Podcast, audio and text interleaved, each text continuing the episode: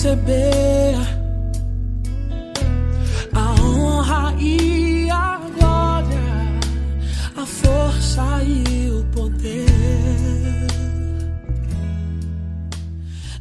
Bom dia, amados irmãos. Eu sou o presbítero Rafael Augusto da Igreja Presbiteriana Nova Aliança e no estudo de hoje falaremos sobre ídolos do coração, com base no texto de Ezequiel 14, de 1 a 8. Quem ama a Deus constrói no íntimo um templo de amor ao Senhor, para adorá-lo em espírito e em verdade. Nós podemos ver isso lá em João 4, 23 a 24. Quem não ama a Deus traz a idolatria no seu íntimo, seja na forma de superstição, seja na forma de apego às coisas materiais. Uma definição simples de ídolo é tudo aquilo que ocupa o nosso coração, tirando o lugar que pertence a Deus. A idolatria consiste em substituir o Deus vivo por ídolos ou falsos deuses. É absolutizar uma coisa relativa, seja dinheiro, poder ou prestígio. O auge da idolatria é a perversão total da consciência, tomada incapaz de perceber as consequências que a adoração dos ídolos provoca. Um ídolo pode ser um objeto físico, uma propriedade ou uma pessoa, uma atividade, uma regra, uma instituição, uma esperança, um prazer, um herói.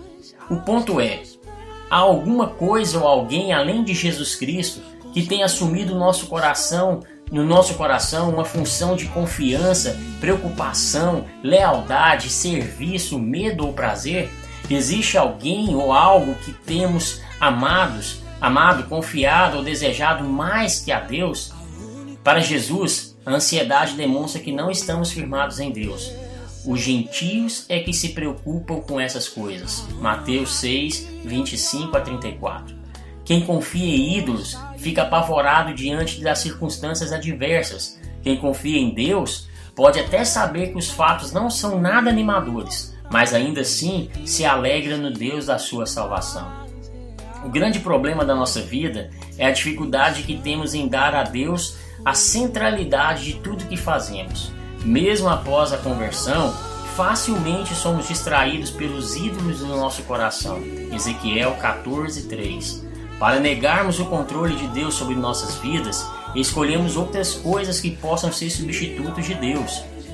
Como diz Paulo lá em Romanos 1:25, eles mudaram a verdade de Deus em mentira adorando e servindo a criatura em lugar do Criador.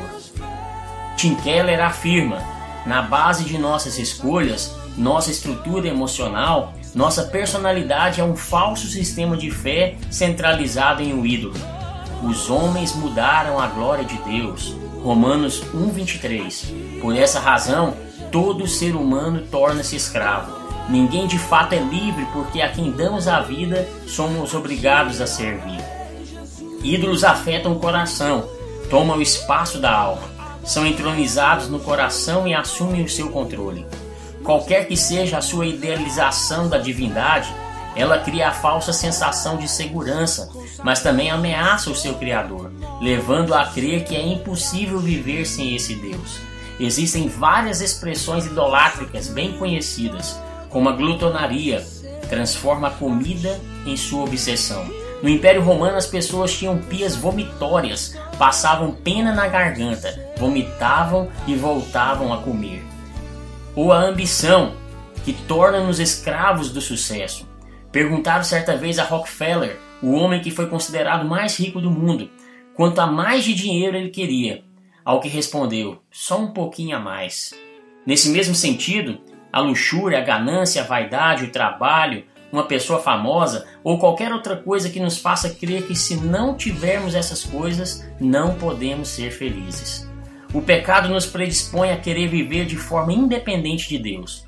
O trabalho pode se tornar um ídolo se o perseguimos de uma forma que ignoramos as responsabilidades espirituais. A família, mesmo sendo uma instituição divina, pode se tornar um ídolo. O bem-estar é um desejo legítimo, mas torna-se um ídolo quando nos desestabilizamos por causa de nosso conforto. O que tem ocupado os nossos corações? Alguma coisa ou alguém está tomando o lugar de Deus em nossas vidas? O que tem ocupado as nossas mentes? Ídolos do coração nos dão uma falsa sensação de controle. Temos a impressão que temos poder, mas na verdade são eles que nos controlam. Os ídolos criam falsas leis, falsas definições de sucesso e fracasso, de valor e significado. Fazer promessas de bênção e maldição para aqueles que seguem suas leis ou as desobedecem. Por exemplo, se fizer bastante dinheiro, estarei seguro. Ou minha vida será bem sucedida se. Ou ainda, as pessoas me respeitarão e vão gostar de mim se. Deus deve ser o único merecedor de nossa coroação. Mas como fazer isso? Desmascarando os ídolos. O ídolo precisa ser denunciado, desmascarado. Ídolos criam um campo de ilusão acerca deles. Jesus afirma: Eu sou a luz do mundo. Quem me segue não andará em trevas. João 8,12. Precisamos convidar Jesus para iluminar os segredos e delírios do nosso coração. Também regozijando na graça e na obra de Jesus. Precisamos admitir que temos buscado segurança em nossos esquemas e na justiça própria. Mas a grande mensagem do Evangelho é que somos aceitos em Cristo. Todos os nossos problemas surgem porque nos esquecemos de quão amados somos por meio de Jesus, quão honrados, bonitos, seguros, ricos, respeitados e livres somos em Jesus. Todas as outras formas de encontrar sentido e prestígio são vãs. Precisamos confiar somente em Jesus. E por último, nós temos que nos guardar dos ídolos. Nosso coração precisa estar atento às sofisticadas formas em que o ídolo se revela em nossas vidas. Eis a exortação apostólica: Filhinhos, guardai-vos dos ídolos. 1 João 5:21. Veja também o que o apóstolo Paulo afirmou sobre os tessalonicenses: Deixando os ídolos, vos convertestes a Deus para servirdes o Deus vivo e verdadeiro. 1 Tessalonicenses 1, 9. Oremos então, irmãos. Senhor nosso Deus, obrigado por esse dia. Obrigado por tudo que tu és e tem feito em nossas vidas. Que o Senhor nos mostre quais ídolos temos criado em nosso coração e nos ajude a destruí-los para que possamos prestar culto somente a Ti, o Deus vivo, Criador de todas as coisas, o único digno de louvor e adoração. Que o Senhor seja sempre o primeiro, o centro do nosso coração. Perdoe todos os nossos pecados livra-nos de todo mal. Em nome de Jesus, amém. Que o Senhor abençoe a sua semana, meu irmão. Tenha um excelente domingo na presença do Senhor. Fiquem com Deus.